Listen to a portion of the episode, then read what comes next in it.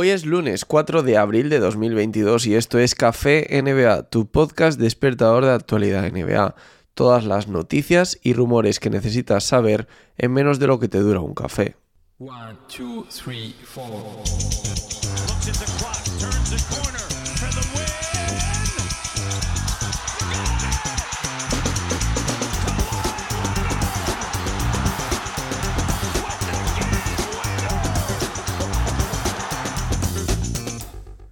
No sé si habéis visto unas imágenes de este fin de semana en las que Donovan Mitchell inevitablemente no quiere pasar el balón a Rudy Gobert, que está completamente solo en un mismatch con Clay Thompson en el que totalmente tenía la ventaja, ¿no? Dentro de la zona. Sin embargo, como digo, Donovan Mitchell parece que evitaba pasarle. Obviamente, sabiendo el contexto de todo esto, y es que Donovan Mitchell y Rudy Gobert están cabreados desde aquello del coronavirus y demás y, aquello de hecho terminó bastante mal y parece que nunca se terminó de resolver y siempre hemos seguido escuchando cosas pues es muy fácil que se prenda la llama en Twitter cuando hay alguna cosa de estas. Si queréis ver el vídeo lo podéis ver en mi perfil de Twitter arroba Jaime Mendoza NBA. En cualquier caso, como digo, todo esto se ha hecho un poquito bola y han empezado a salir rumores sobre que esta pareja se va a terminar de romper ya pronto porque no se llevan bien y no se soportan. Y esto además se une a los rumores de que Queen Snyder puede salir también como entrenador de los Jazz y que los propios Jazz no están haciendo la mejor temporada. Y eso que siguen quintos, sextos en la conferencia oeste con buen récord, un récord claramente positivo, pero si ya todo esto lo unimos, que incluso cuando eran casi los mejores del oeste terminaban destrozados en playoff o con malas sensaciones, veremos, ¿no? Veremos en qué acaba esta temporada, pero desde luego los Jazz no pintan bien y esta pareja de Rudy Gobert y Donovan Mitchell parece que tiene los días contados. Os podéis creer que me acabo de dar cuenta mientras editaba de que dentro de todo este lío que me he hecho, de todo lo que me he enrollado contando esta noticia, no os he contado la noticia que os quería contar, que es que Dallas Mavericks y Toronto Raptors estarían seriamente interesados en conseguir a Rudy Gobert. Un tema interesante del que también se ha hablado en estos días es el tema de las vacunaciones para jugar en Toronto.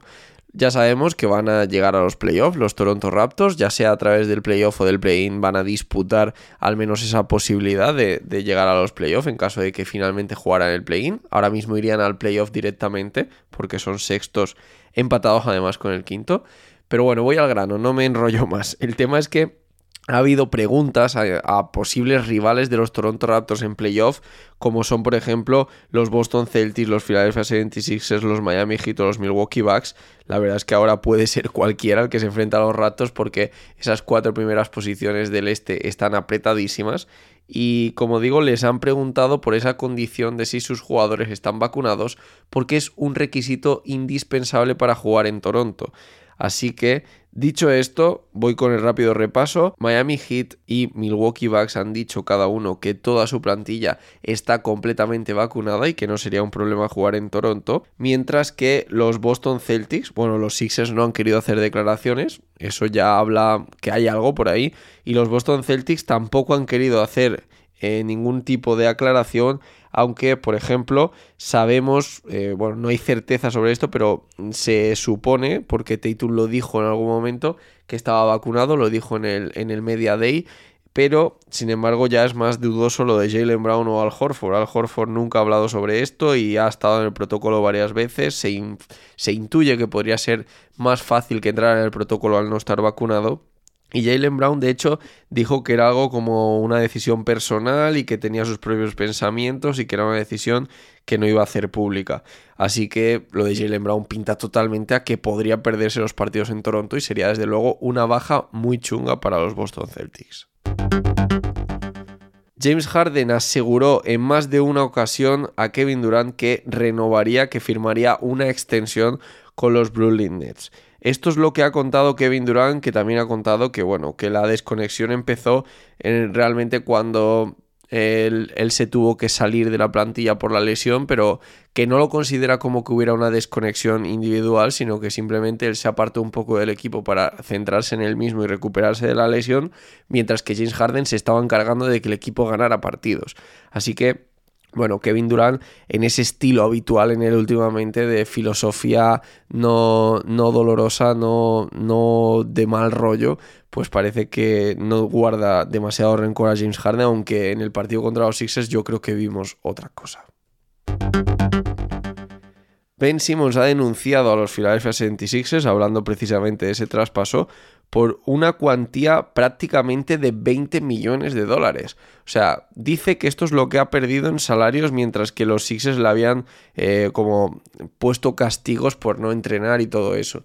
Y ahora, en base a las pruebas que va a presentar por todos los temas médicos, todos los temas mentales, incluso va a llevar como prueba, recordar, os lo dije en uno de los cafés anteriores, aquello que le salió también de ir al, al, partido entre Sixers y Nets para exponerse y solamente saliendo a calentar y ver todo el follón que había en la grada y demás, pues lo van a usar también en contra de los Sixers en el sentido de la presión del público y todo eso. En fin, 20 millones de dólares, muy por encima de la cantidad que yo pensaba que, que estaba en juego aquí